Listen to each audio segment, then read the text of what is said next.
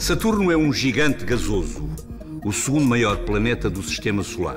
Os seus famosos anéis, descobertos por Galileu, estendem-se por 120 mil quilómetros, embora tenham cerca de 20 quilómetros de espessura, nada mais.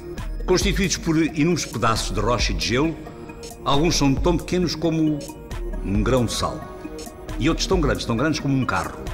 Ninguém sabe bem ao certo como é que se formaram, mas a teoria mais aceite sugere que um cometa, ou asteroide, possa ter colidido com uma das luas de Saturno, desfazendo-o em milhões de pedaços, que começaram a orbitar o planeta.